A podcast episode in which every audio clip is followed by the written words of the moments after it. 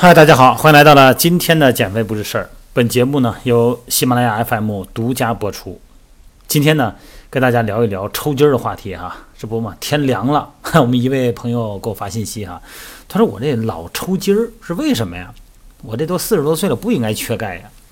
这个抽筋儿啊，又叫痉挛啊，是一种因为牵肠反射兴奋性增高所导致的以速度。依赖性肌肉张力增高为特征的运动障碍，而且呢会伴有腱反射的亢进。说明白了吧？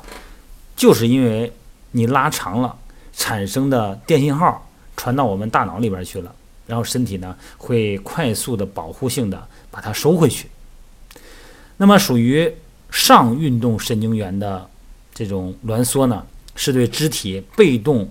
弯曲的一种抵抗，那么因为肌肉的牵肠反射哈引起的。肌肉啊，你拉长了以后呢，它里边有电信号，它里边的肌缩跟腱缩呢，这些神经器官就会感受到，那么它们将会把信息传到大脑啊。目前认为呢，肌肉痉挛呢，主要是源自于反射过程中的中枢抑制作用的减弱，同时呢，也存在中枢兴奋作用的增强。那怎么办呢？肯定是要被动拉伸。这个被动牵引呢，是物理治疗缓解挛缩手法技术中最常用的办法。因为一般性的抽筋儿啊，可能过去就完了。但是有的朋友哈，他会经常性的抽筋儿。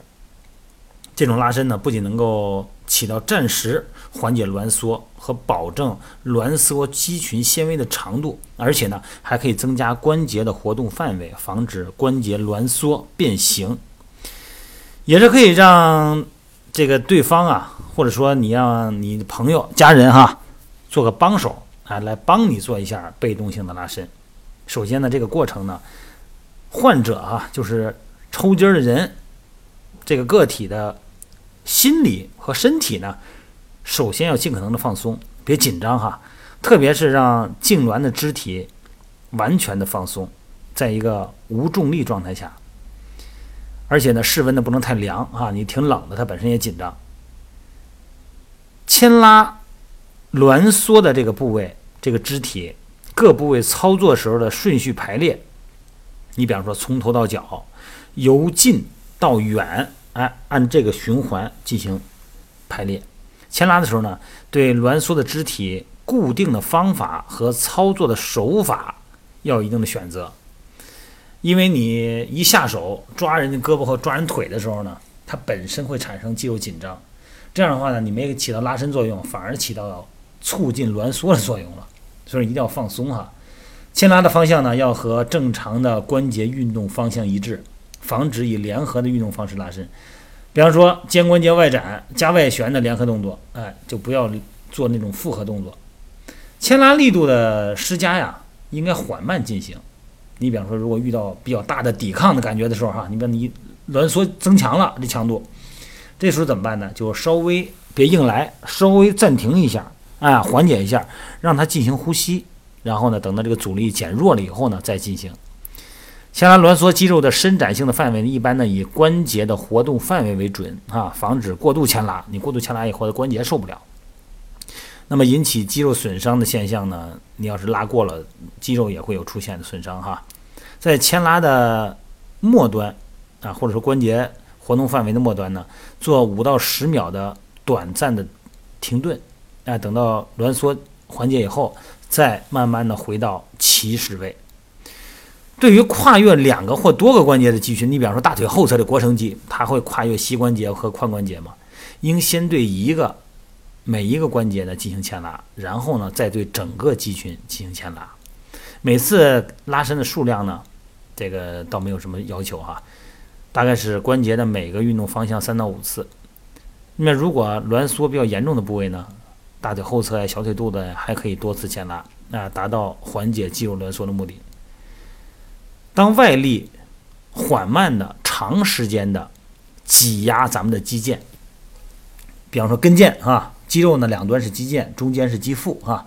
那么这样可以通过皮肤啊，那个咱们的肌缩呀这些感受作用呢，引起肌缩的兴奋，来激发抑制反应，从而呢让挛缩肌肉肌张力降低，来松弛肌肉。这个是肌腱挤压的一个很重要的特点。另外一个呢，可以通过小毛刷，哎，轻轻的刷，这是一种通过刺激拮抗肌的收缩啊，交互抑制主动肌的痉挛的一种方式。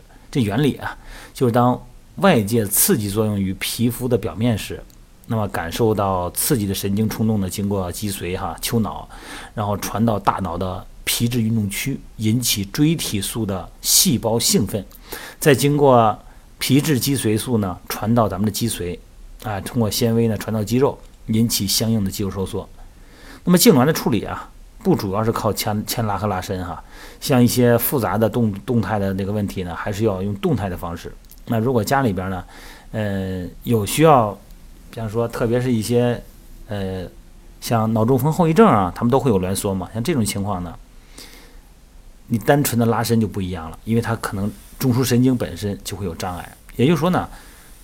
我们简单的描述抽筋儿，它可能是暂时性的，也可能是周期性的。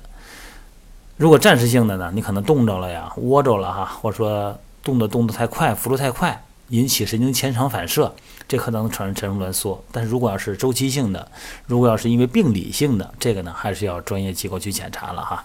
好了，各位，今天呢就跟大家聊到这儿哈。天凉了，注意保温哈，尤其是裸露到外边的皮肤，比方说脖子呀、膝盖、脚踝呀，这个时候啊，多穿点哈，别光为了美，影响了咱们的健康哈。